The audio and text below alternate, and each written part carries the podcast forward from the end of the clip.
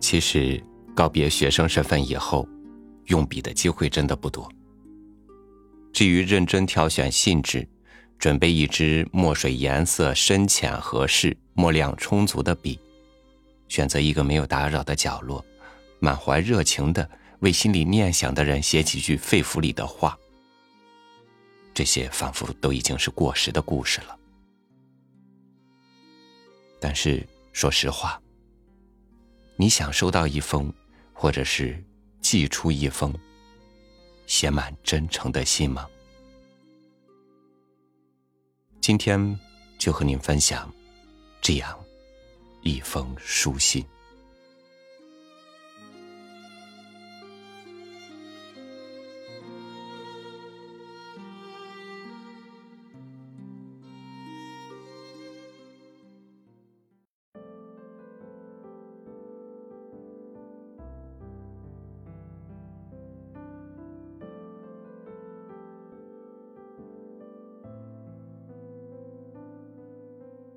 丽君，你好，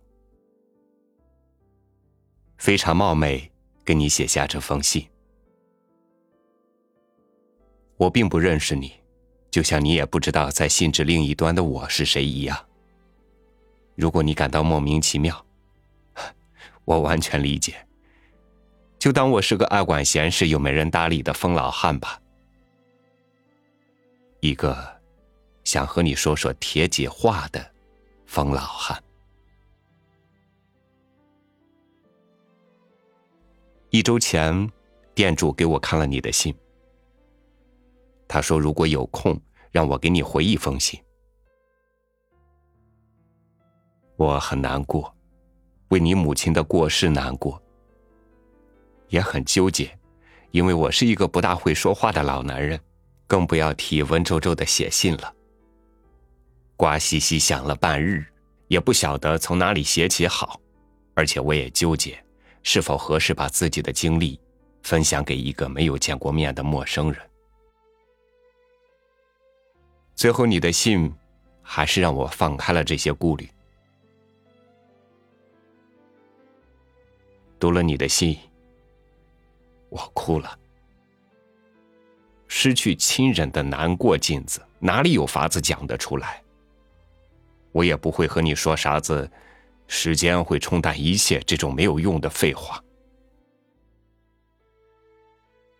李军，大叔只想告诉你一句话：把垃圾倒了吧，因为只有这件事是你能为自己做的，也该你亲自去完成。你说的对，这个世界啊，有时很冷漠。你历经很多不幸，但他也不会因为这样就多补偿你一些，多谅解你一些。但是妹仔，别比惨，没有谁比谁更惨。也许看上去风光无限的人，他们也有自己难受的要命的事情。只要消化好自己的生活，让自己重新站起来，好好活着，就是天大的事儿。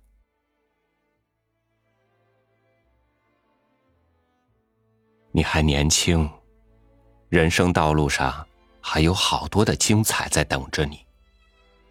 你消沉的时间越长，你辜负的人生也就越长。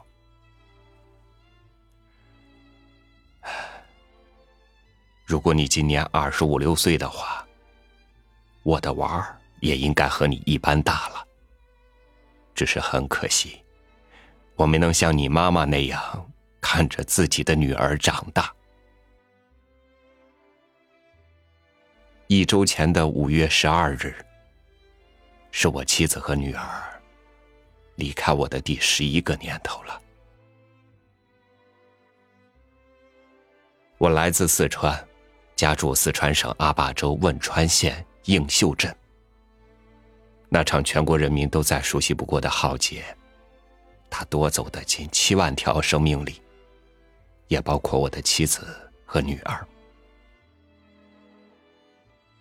十一年了，我常常忘记自己是怎么在没有他们的人世间独自生存了这么久的。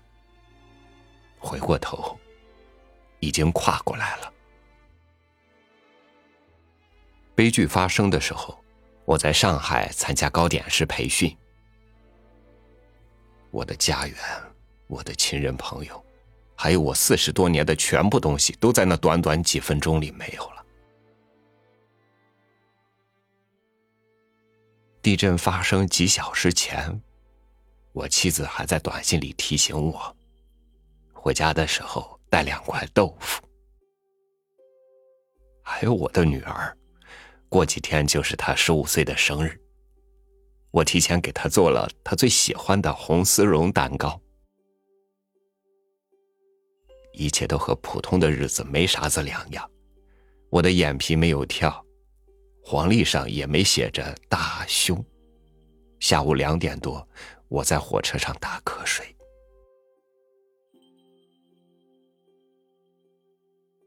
我和我妻子是读书时认识的，我当时是个一穷二白的混小子。可她不顾父母亲戚反对，还是嫁给了我。典型的川妹子。我是何等幸运！能和她那样美丽、善良又固执的要死的傻姑娘在一起啊！我们俩领证的时候，我就下定决心，这辈子必须好好对她，把自己有的都给她。可是当我接到噩耗的时候，我后悔娶她了。我们没有办婚礼。我三天打鱼两天晒网，一直没有找到一份稳定的工作让她安心，没给她买过什么贵重礼物，她也从来没有戴过钻戒。近二十年的婚姻里，没有让她过上一天好日子。如果不是因为和我结婚，嫁到我的家乡，他可能就不会。这些都是我事后无可避免要想的。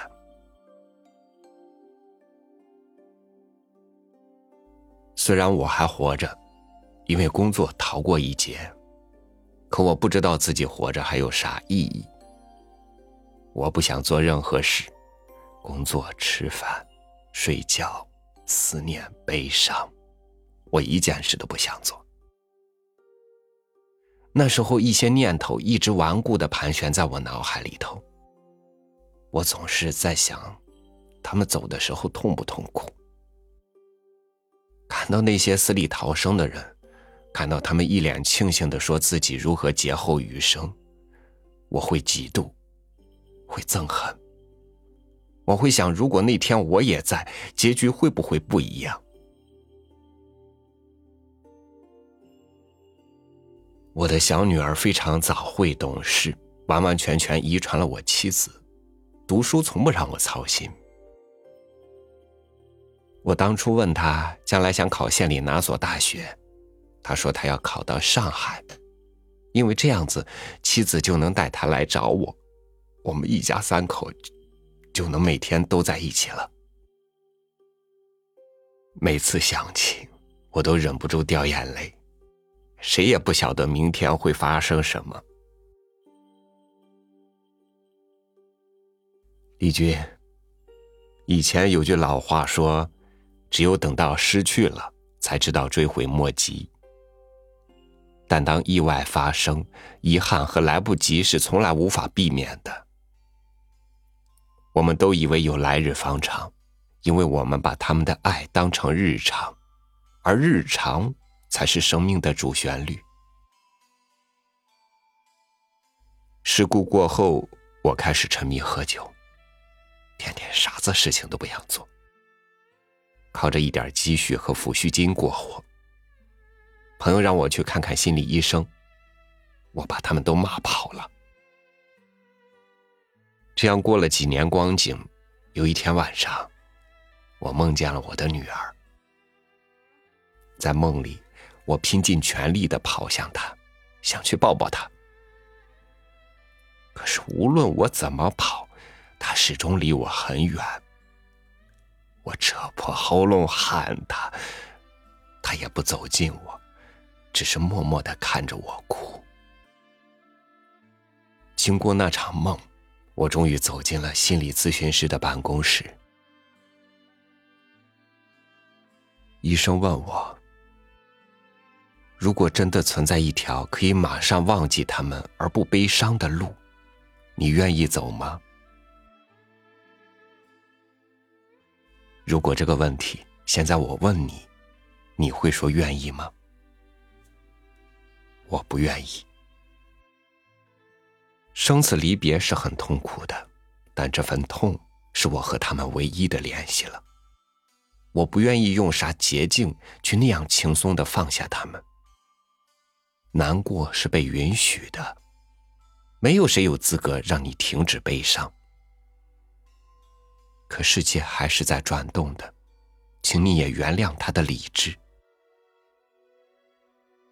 我曾经用愤怒代替悲伤，恨身边的一切，而这只会让你更难受。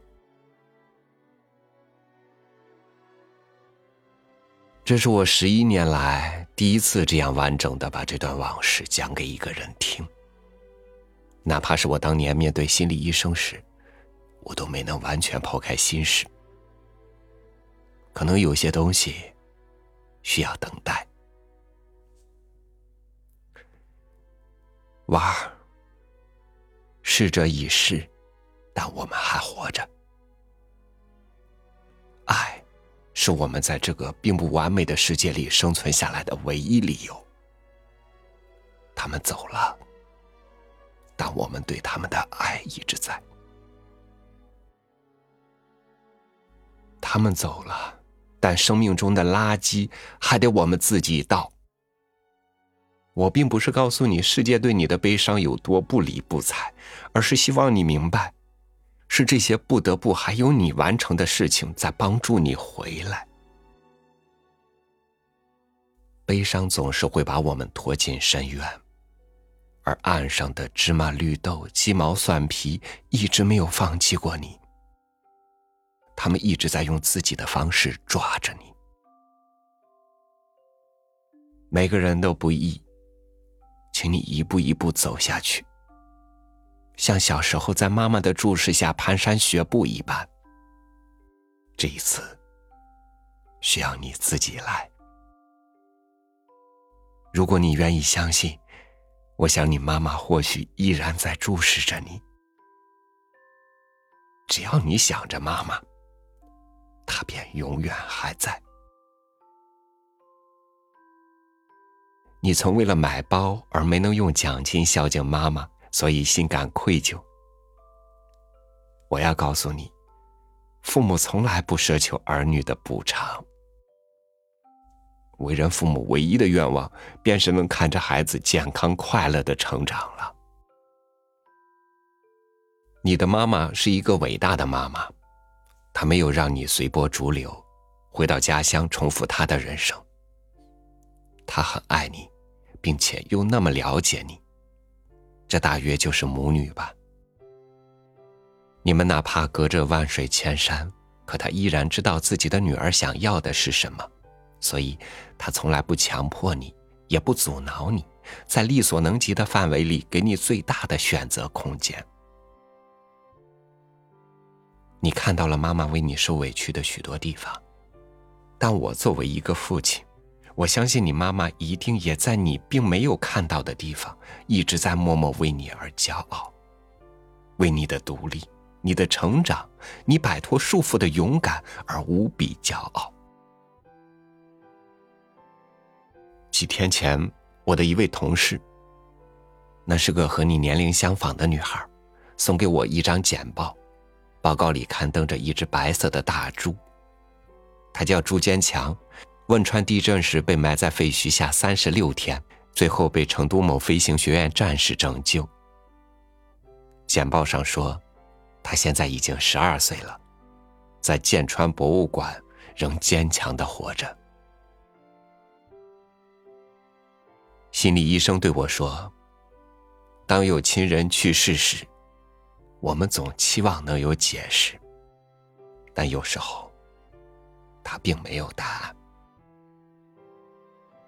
所以，把垃圾倒了吧，好好整理自己的生活，坚强起来，重新做回那个让妈妈骄傲的女儿。我相信有很多人都在等着你。在你面前的那块红丝绒蛋糕叫甜蜜蜜，和邓丽君的那首歌一样。蛋糕是我亲手做的，在我妻女离开我之后第七年，我考出了糕点师资格证，现在在兼做糕点师，每一天都过得非常充实，大家都叫我老杨。红丝绒蛋糕是我女儿的最爱，希望你能喜欢。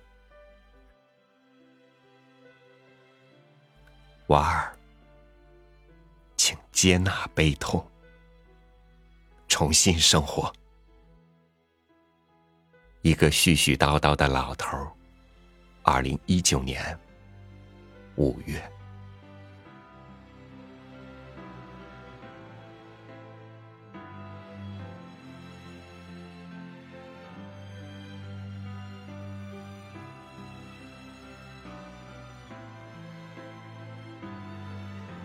这封书信选自何作一的新书《医生与咖啡馆语信》。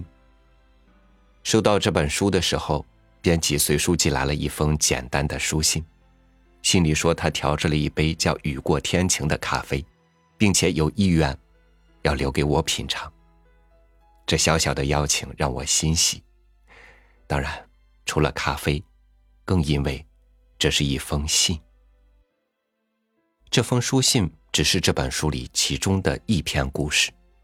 如果你想听听那些与你擦肩而过的路人的经历，如果你相信一封书信就能盛满一个人向生活宣战的勇气，那么你可以在微信公众号“三六五读书”本篇文章下方留言，我们将一次性选取十位留言的听友，赠送由百花洲文艺出版社出版的这本《医生与咖啡馆与信》。